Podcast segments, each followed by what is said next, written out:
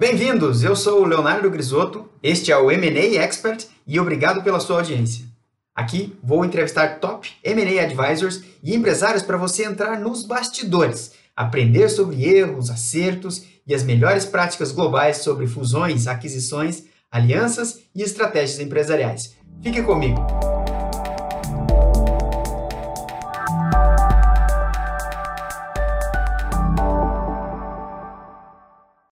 Bem, hoje eu vou conversar com o Luiz Figueiredo. Seja bem-vindo, Luiz. Obrigado, prazer. Prazer todo meu. É, conte pra gente quem é o Luiz Figueiredo em 30 segundos. Legal, eu sou o pai da Isabela e da Gabriela, marido da Guilhermina, e sou um profissional aí com uh, quase 30 anos de mercado, principalmente mercado financeiro, mas com foco muito específico na economia real. Uh, olhando então investimentos em empresas fechadas, private equity, venture capital, investimentos imobiliários, infraestrutura. Então é, é um segmento do mercado financeiro muito apaixonante, onde você está realmente pondo a mão na massa e tendo ali o prazer de ver coisas dando certo, às vezes coisas dando errado, mas fazer prazer de ver coisas sendo construídas, o que é sempre muito gratificante. Sou uma pessoa que dedico meu tempo vago para música, para tênis e para modelismo. É isso. Muito bom. Uh, que tipo já de, de transação, porte de negócio que você já, já realizou, que você tem uma expertise maior? Então, ao, ao longo da minha carreira, eu atuei tanto em área de M&A de banco de investimento, então eram transações onde a gente atuava como assessor, e depois, com o chapéu do gestor de Private Equity Venture Capital, aí já uma atuação como uh, investidor. Então, uh, eu diria que eu me envolvi desde transações assim de centenas de milhões, meio bilhão, algo nessa linha, caminhando para bilhão, até transações de um milhão de reais. Então, uh, acabei tendo essa oportunidade de uh, me envolver com diferentes tipos de transações e também em setores muito diversos, o que é algo que acaba sendo, por um lado, desafiador, mas, de novo, por outro lado, super gratificante. Você consegue compartilhar com a gente um ou dois casos de sucesso na sua atuação como gestor de investimentos, né, dentro de, pode ser private equity ou venture capital, um ou dois casos de sucesso para ilustrar?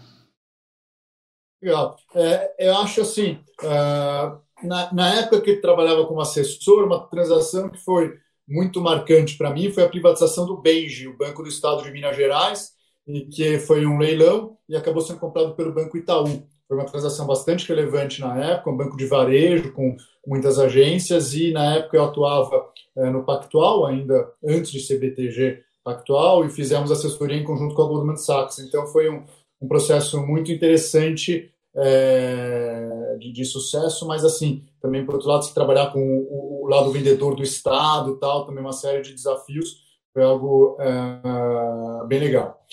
Já se eu olho ali o o olhar do, do investidor, uh, uma transação que, uh, para mim, é, é muito gratificante foi o investimento que a gente fez na Móvel.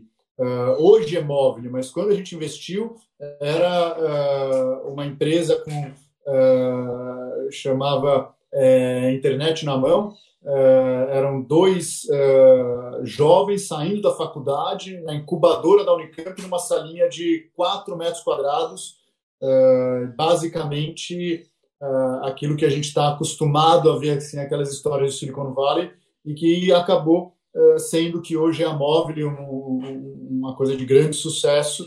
Então essa foi uma transação muito gratificante como aí como na ponta do investidor. Né? Muito bom, são excelentes casos. E o que, que você extraiu de, de aprendizado nesses casos que você acabou de citar? O que fazer, do que não caso, fazer? O caso da Mobile é, é, um caso muito interessante do aprendizado, porque é, muitas vezes você seja ali no, no M&A ou no investimento no Private Equity Venture Capital, você está seguindo ali alguns procedimentos, alguns princípios. Então, é, no caso, quando você é gestor de um fundo, o dinheiro é de terceiros. Você está no papel de um prestador de serviço como gestor daquele fundo. Então, você tem que cumprir normas da CVM, você tem que cumprir o regulamento do fundo, você tem o seu dever fiduciário de forma geral, uh, tendo em vista que você está gerindo recursos de terceiros. Então, isso faz com que você, ao negociar uma transação, você busca uma série de proteções e busca uma série de termos. E no investimento da Móvel, como eu falei, eram dois jovens ali saindo da faculdade.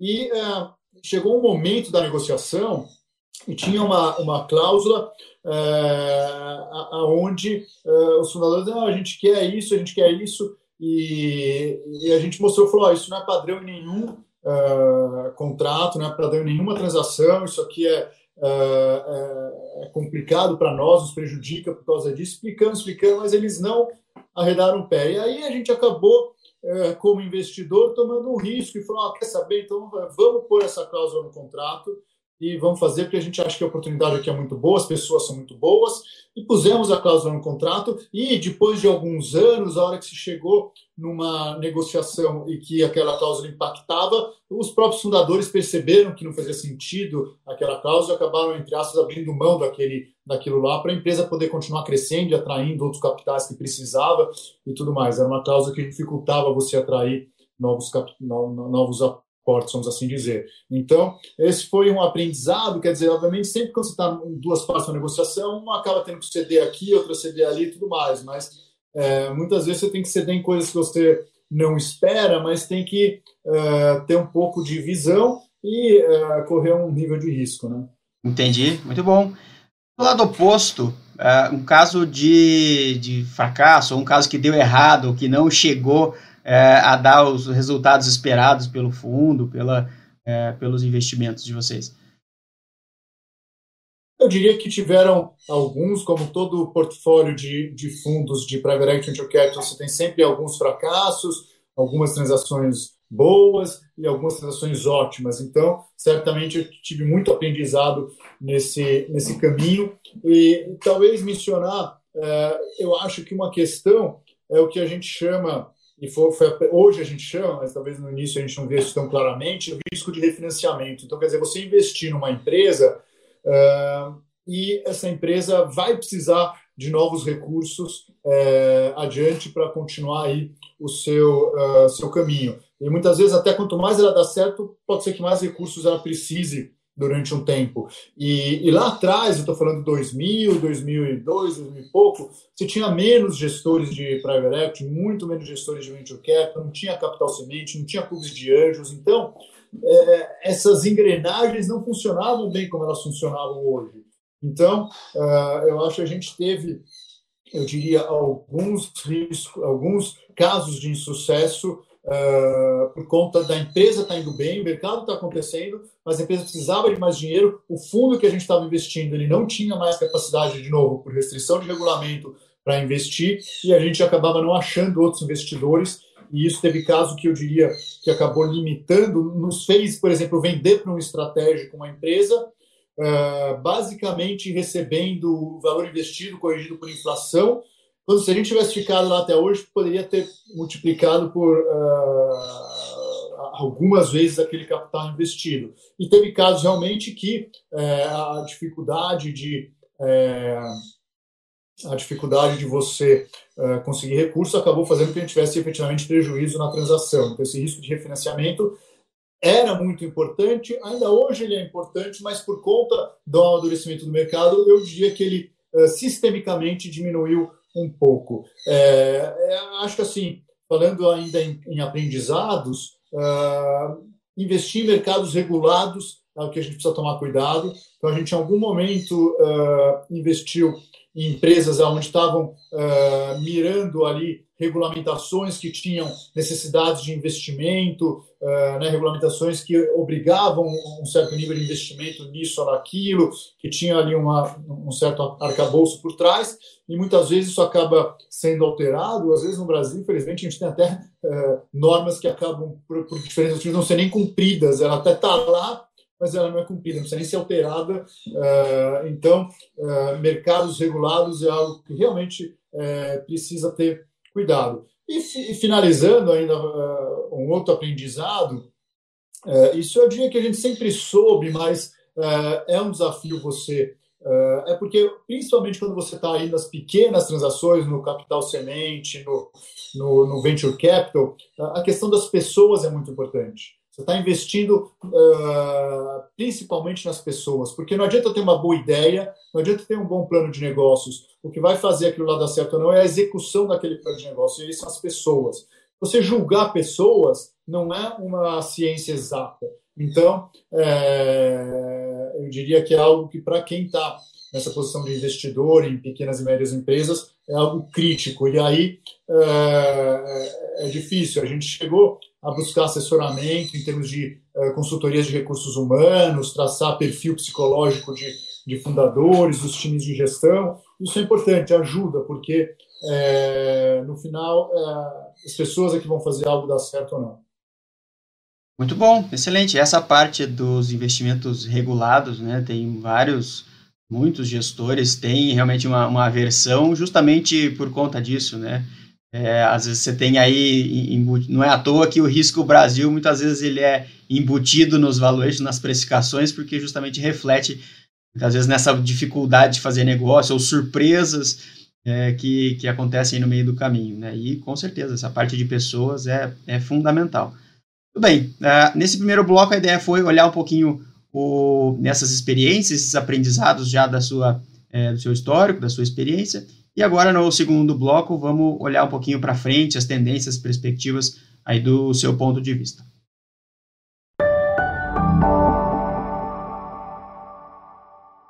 Vamos lá, a ideia no segundo bloco aqui é olhar para frente as perspectivas do ponto de vista do Luiz. Uh, Luiz, conta para gente quais recomendações você daria para empresários nesse momento Brasil, nesse momento mundo que nós estamos vivendo.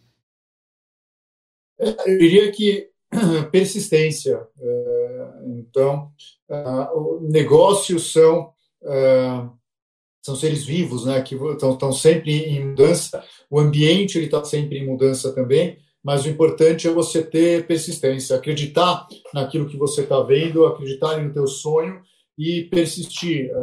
Pode demorar mais ou menos, mas as coisas acabam se encaixando. Então, obviamente, algo que eu acho muito importante, que às vezes é, é, é difícil quando você está uh, em estágios mais iniciais, é planejamento, né? Quer dizer, uh, tentar olhar um pouco para frente e planejar os passos, tentar antever aí os riscos e os movimentos. Então, uh, a gente via muita situação ali na, na cadeira com, com o, o, chapéu de investidor, onde muitas vezes o empresário batia na tua porta, fala, pô, preciso aqui, é, meu negócio é esse, esse tal, eu preciso de um dinheiro, mas ó, eu preciso mês que vem, porque senão não vou conseguir pagar a folha, é, não sei o que lá. E aí, o que acontece? Você, como gestor do fundo, eu falei isso agora há pouco, você tem procedimentos a cumprir, você tem fases, você tem etapas, você tem ritos, e isso demanda muitas vezes tempo também.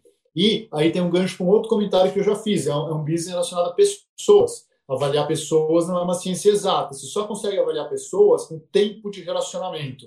Então, você fazer as coisas correndo, você provavelmente não vai estar conseguindo entender bem a cabeça daquelas pessoas, quem são exatamente uh, aqueles teus futuros sócios. Então, uh, por conta desses aspectos, você precisa de tempo para fazer uma boa transação de investimento. Então, quem está ali uh, na cadeira do empresário, não adianta ele bater a porta do, do potencial investidor quando ele já está precisando do recurso, quando ele precisa do recurso daqui a 30 Perfeito. dias. Ele não vai conseguir. Uhum. Então, eu diria aí, em média, uh, seis meses, uh, um tempo entre você iniciar uma conversa, uh, o investidor poder te conhecer, fazer toda a análise, depois tem uma parte toda legal, muitas vezes as aprovações internas. Então, uh, se planeje com uma certa antecedência, porque uh, senão você pode acabar ficando aí preso no meio do caminho, vamos assim dizer. Né?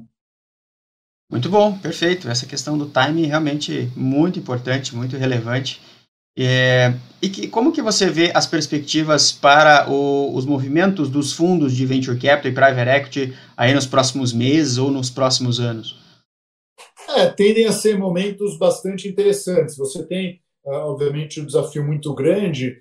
Uh, via de regra, uh, se a gente fosse resumir, você tem ali no, no, no, três fases ali nos fundos. A fase onde ele está captando os recursos para o fundo dele, o momento onde ele está buscando e negociando os novos investimentos, e você tem a questão do trabalho com as empresas que estão no teu portfólio, o trabalho que envolve o crescimento da empresa, o amadurecimento, a implementação daquele plano de negócios, e obviamente depois a saída, porque é, o negócio do Private Equity Capital, ele tem um prazo, ele, você tem que sair e vender essa participação uh, em algum momento. Então, uh, eu diria, os próximos uh, meses ou um ou dois anos, você tem, primeiro, um trabalho muito árduo na, nas suas empresas investidas, que estão passando por desafios muito críticos nesse momento. É, obviamente que a gente tem aí empresas investidas, por exemplo, no setor de varejo farmacêutico, no setor de varejo de alimentos, uh, que estão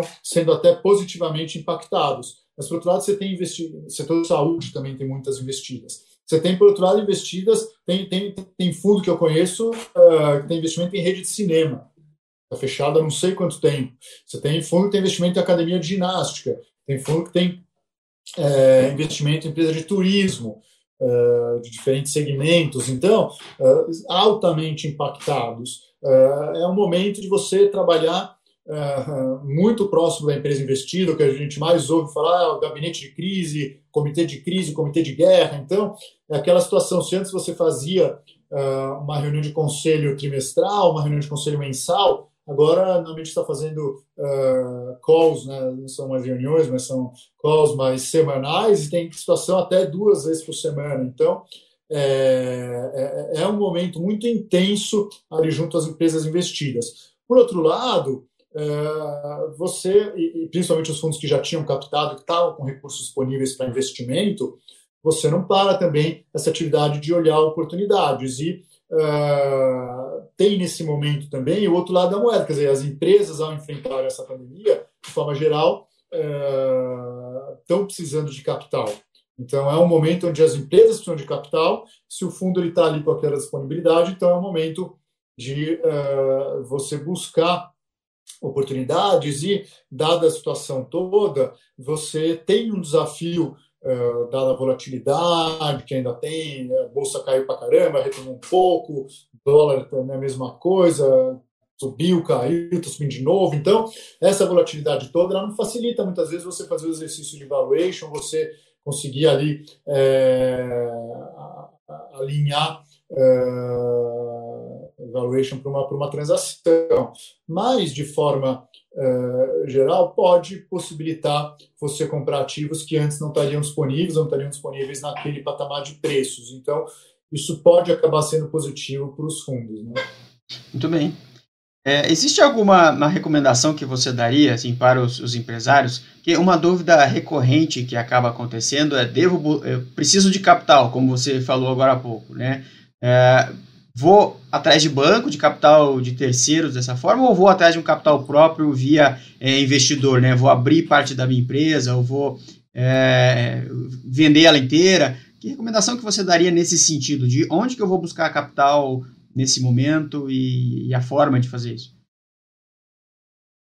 É, depende muito do estágio que você está, de qual desafio exatamente você está enfrentando, porque são uh, fontes de recursos, eu diria, é, bem diferentes. E a verdade também é que nem sempre as duas estão disponíveis para você. Então, pode ter situação onde você consegue um empréstimo bancário, mas por diferentes motivos não consegue um aporte de capital, ou vice-versa, a situação onde você não consegue um, um, um, financiamento, um empréstimo, e as garantias estão sendo exigidas que você não tem algo assim, mas por outro lado você consegue um aporte de capital. Então, nem sempre você pode escolher, muitas vezes é o que está uh, disponível. Mas, além disso, uh, tem uma, uma diferença fundamental. O, o Private Equity Venture Capital, uh, até a gente usa muitas vezes o nome do capital empreendedor, e, e, e, a gente usa o nome também às vezes do smart money. É, quando você pega um financiamento bancário, você recebe um TED na tua conta, a instituição que está te dando esse, financiamento, e ela vai depois esperar, dentro de um prazo combinado de repagamento, com ou sem carência, ao longo aí de meses ou de anos, que você simplesmente faça um TED de volta e né, repague aquilo lá, ela vai debitar da tua conta aquele valor. É, então, é, é isso. Isso é muito bom se você precisa única e exclusivamente de capital. Agora, se para o teu negócio você ter um sócio que vai contribuir e discutir com você os desafios que você está enfrentando, sejam eles estratégicos, sejam operacionais, você está tendo que pivotar o teu negócio muito nesse momento de pandemia, isso às vezes é, é, é, fundamental. Então, você ter alguém com experiência, alguém que já passou por essas situações, que já teve sentado em cadeiras parecidas, como investidor ou como executivo, então uh, é, a gente está falando de outro uh, nível de envolvimento e de outra agregação de valor. Então, não é o capital. Uh, você tem uh, uma rede de contatos, então muitas vezes você está querendo fechar parcerias, você está querendo abrir portas em potenciais clientes ou em potenciais fornecedores, crescimento inorgânico.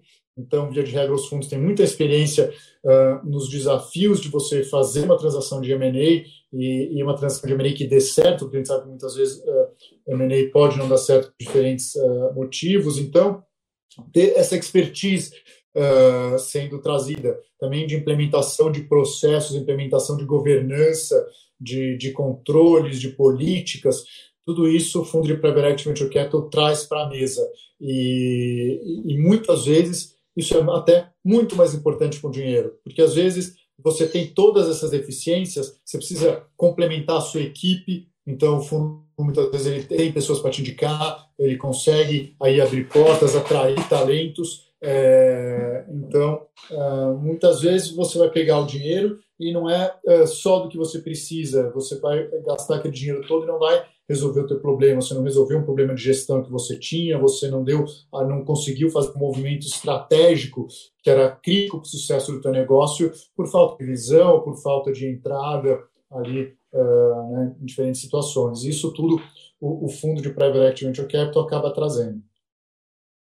Perfeito. São, são excelentes estratégias aí para se considerar nessa, nessa questão de captação de dinheiro ou via banco, o que considerar, né? E você falou agora há pouco de, né, de fundos que estão investidos em academias, em saúde, etc. Setores que você acha que vão é, se beneficiar daqui para frente com esse movimento, né? A gente está passando por, por várias crises simultâneas, né? Crise de saúde, econômica, política, tudo junto. É, daqui para frente, que setores que você acha que vão se beneficiar? Dois ou três? Tá. É, primeiro assim, eu tendo a achar que muitas vezes as pessoas ah, como que vai ser o novo normal, que as coisas vão mudar completamente tal. É, talvez eu acho que a gente vai ter mais aceleração de tendências que já estavam de alguma forma dadas do que mudanças completas. Dificilmente você tinha uma tendência, se agora tem uma mudança a 180 graus, aquilo não vai acontecer mais, vai se reverter completamente. Mas eu acho que é muito questão de aceleração. Então, dois exemplos, né? a questão toda de digitalização, de automação, trabalho à distância, isso claramente já vinha acontecendo. Uh, diversas empresas já estavam, de alguma forma ou outra, começando a tatear isso. Isso, claramente, agora acelera enormemente. Ensino à distância. Outra coisa, já vinha acontecendo. Agora, certamente vai acelerar muito. Então, você tem aí, uh, primeiro assim, na minha visão para futuro, uma aceleração aí dessas tendências uh, acontecendo. Eu digo isso porque, assim, de forma geral, quando eu penso assim em setores, uh, eu, eu, também não acho que vai ter uma mudança. Então, quer dizer, pô, esse setor antes da pandemia estava completamente esquecido e agora ele vai ser crítico. Ah, esse setor antes da pandemia era um queridinho e agora ninguém mais quer ouvir falar dele. Eu não, não acho que essas coisas vão acontecer desta forma. Uhum. Uh, então, por exemplo, infraestrutura já era um setor que vinha recebendo uh, atenção importante de fundos de private equity capital e vão continuar recebendo. Uh, se tudo correr bem semana que vem, vai ter um passo importante aí na questão do saneamento. Talvez é um dos segmentos de infraestrutura que a gente tem mais necessidade no Brasil, mas ainda estamos um pouco mais atrasado por conta da dificuldade do marco regulatório. Semana que vem, tudo correndo bem no Congresso, vai ter um novo marco sendo aprovado. Então, isso deve deslanchar o segmento, os investimentos nesse segmento de, de, de uh, água e saneamento, que é, uh, é, importante. Mas eu acho que, então, infraestrutura, a gente vai continuar vendo uh, um setor que vai atrair muito recurso. saúde já vinha atraindo muito recursos, mas, obviamente, talvez você, por conta da pandemia, você acaba uh, expondo uh, dificuldades ou expondo uh, fraquezas né, de forma muito, muito crítica. Então, isso pode, como eu falei, se acelerar. e a mesma coisa em termos de educação. Já é um investimento que vinha recebendo que vem recebendo muito, muita atenção, muitos aportes, você vai ter um desemprego crescendo, você vai ter recessão e, e é, a possibilidade aí, é, quer dizer, se você antes tinha que enfrentar a desigualdade, educação acho que é um dos principais instrumentos para você enfrentar a desigualdade. Isso, de novo, é, é mais necessário do que nunca. Então, são é, alguns segmentos que eu continuo achando que vão ser muito é, demandados aí nos próximos anos. Entendi. E do lado oposto, há setores que vão perder força, que vão, ou às vezes, até implodir, né? Essa palavra é forte, eu sei que né, até você comentou, difícil desaparecer, é, mas o que, que você vê de setores que vão é, diminuir, perder força mesmo daqui para frente? É, acho que é bem isso que eu, que eu falei mesmo. Não acho que necessariamente você tenha um, um, um, setor que vá é, assim, implodir por conta da pandemia, mas eu é, quando a gente pega, por exemplo, companhia aérea, o número de companhias aéreas que já pediram alguma forma de uh, recuperação judicial, proteção contra credores, ou né, cada país tem um nome aí para essas coisas, né?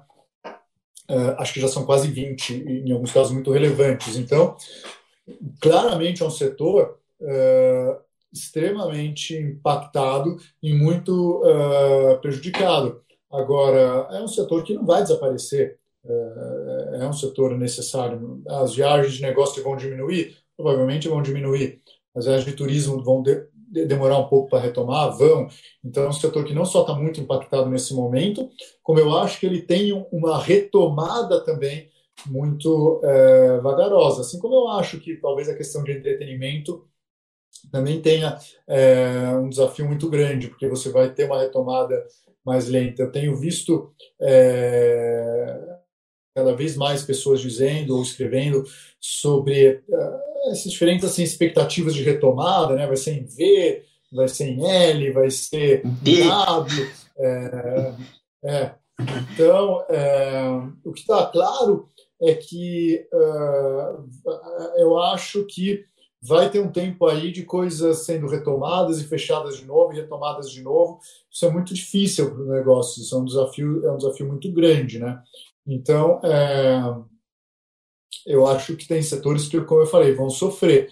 O setor de academia de ginástica, por exemplo, é um setor que eu acho que pode sofrer bastante. Acho que as pessoas estão, de alguma forma, tendo que se virar uh, com isso dentro de casa.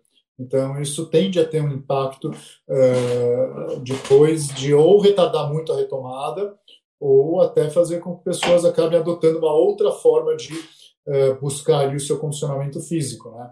Uh, então, a questão de restaurante, cinema, teatro, shows, tudo isso, é, no meu ponto de vista, tem um desafio muito grande. Entendi. Muito bom, legal. Bom, chegamos ao fim desse segundo bloco. Vamos agora para o terceiro bloco e fazer um bate-bola ali.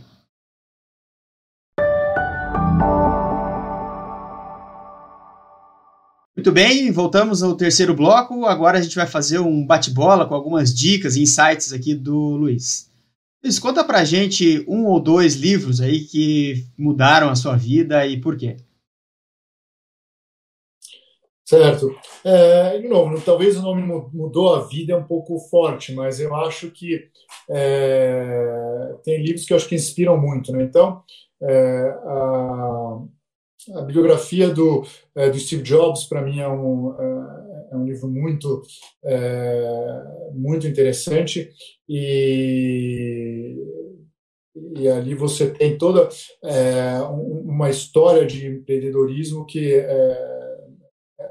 é muito, uh, eu diria, enriquecedora. Assim como a Elon Musk também, foi outra que ele mais recentemente já essa, é, que é uma outra história espetacular. Então, eu acho assim, uh, tentar olhar o que esses uh, visionários, empreendedores fizeram é algo que, para mim, acaba enriquecendo muito.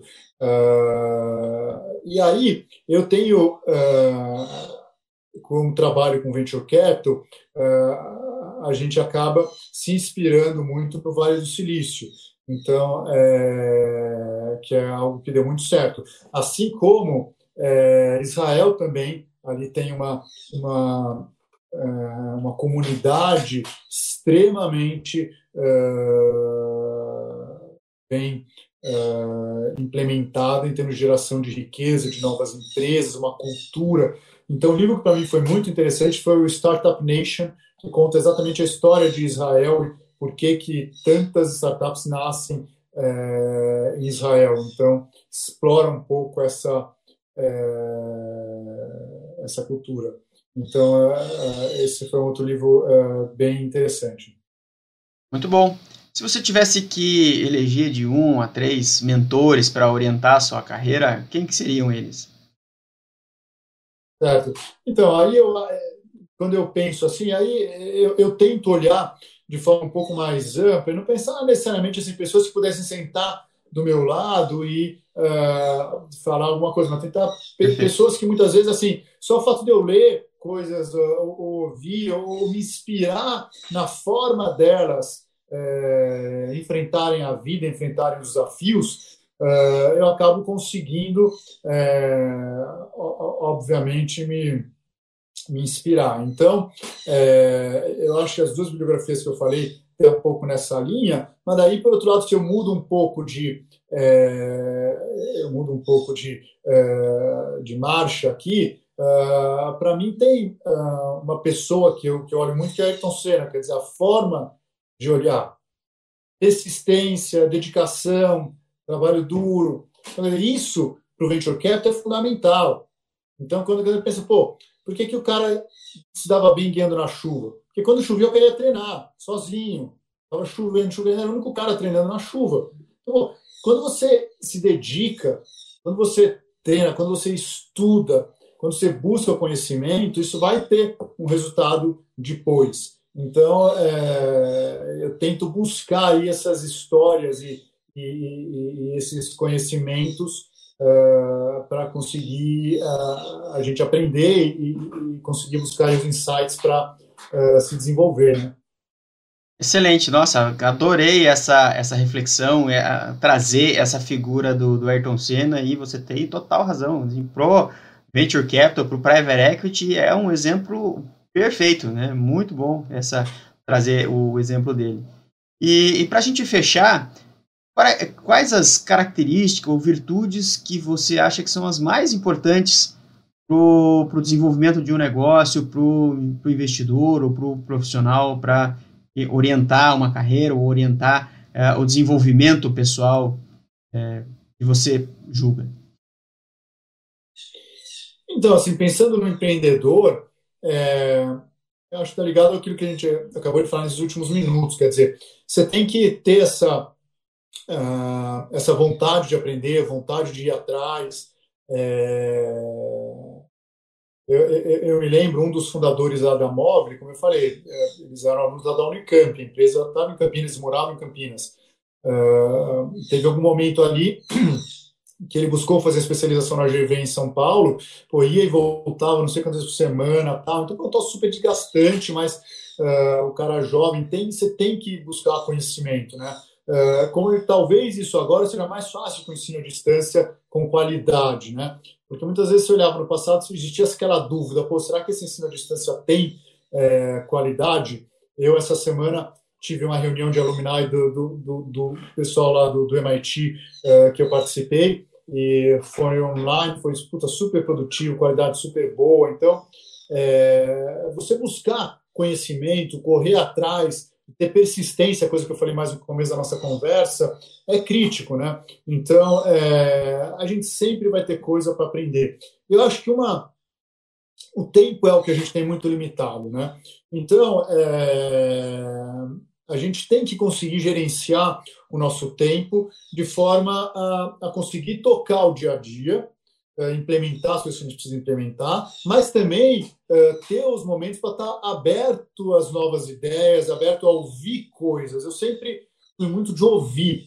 Uh, isso para mim é muito importante. Acho que ou, ou, ouvir uh, as pessoas, às vezes ouvir né, o mercado, ouvir aquelas uh, as informações que estão chegando a você de diferentes formas, mas mesmo assim, ouvir as pessoas, né? tem que ouvir as pessoas. A gente percebe que tem pessoas que não têm né, calma, que você começa a falar, ela já te corta, ela não quer te ouvir. E eu sempre fui o contrário, eu sempre é, ouvi muitas pessoas. E tem um, uma coisa que eu acho que é, eu sempre busquei muitas vezes conversar com as pessoas. E então tinha uma tem uma passagem é, que é interessante. Eu é, em algum momento ali na empresa eu, eu, sempre entrevistei muitas pessoas. E recebia currículos olhava o currículo gostava entrevistava e eu também sempre quer dizer tento me cercar de pessoas complementares ao meu perfil, pessoas muito inteligentes, mais inteligentes que eu, preferencialmente, para poder estar tá me desafiando, para poder estar tá agregando. É, mas é, eu, eu, me lembro uma vez, é, eu, sempre entrevistei muito, e eu sempre colocava outras pessoas para também entrevistar as pessoas. E, então, é, e era normal, às vezes assim, eu tinha ali na equipe um analista, tinha na equipe um estagiário, Muitas vezes eu entrevistar alguém, falava para o analista, ah, vai lá entrevista, falava para o estagiário nosso, vai lá entrevista. O estagiário olhava assustado, caramba, eu sou estagiário, está querendo tomar entrevistar um cara que está vindo do MBA. É... E eu, não, vai lá, conversa com o cara. E, e, uma coisa que eu tive que responder um monte de vezes, tinha um analista meu, você falava, tem um cara que vai entrevistar, mas é para que cargo? Para que vaga? Não sei. Mas como não sei, vai entrevistar para quê? Ah, vai entrevistar para quê? Porque eu li o currículo, eu gostei do currículo, tem uma história interessante. Precisamos ouvir. E se a gente não sabe o cargo agora, depois que a gente conhecer ele, pode ser que a gente pense em algum lugar que ele encaixa, pode ser que semana que vem apareça. Mas se a gente não conhecer o, o, o cara, não vai adiantar nada. Então, uh, eu sempre entrevistei muita gente sem ter uma vaga em aberto. Simplesmente porque eram pessoas que me pareciam interessantes e uh, como eu falei, negócios são pessoas. Se você não conhecê-las, você não vai conseguir desenvolver. Então, número de vezes que eu tinha que falar, não, não é para vaga nenhuma, é só para a gente conhecer. E então acho que esse é um ponto importante, ouvir e estar tá aberto a conhecer, estar tá aberto a, a, né, a buscar conhecimento, principalmente. Sim, sim, sensacional. Essa essa parte de pessoas, muitas vezes ela é é, subestimada, né? O empresário está querendo olhar coisas, a tecnologia ou o marketing e acaba deixando essa área é, que não é tão glamurosa assim, né? Não é tão da moda, mas ela é, é de base, né? Essencial, fundamental.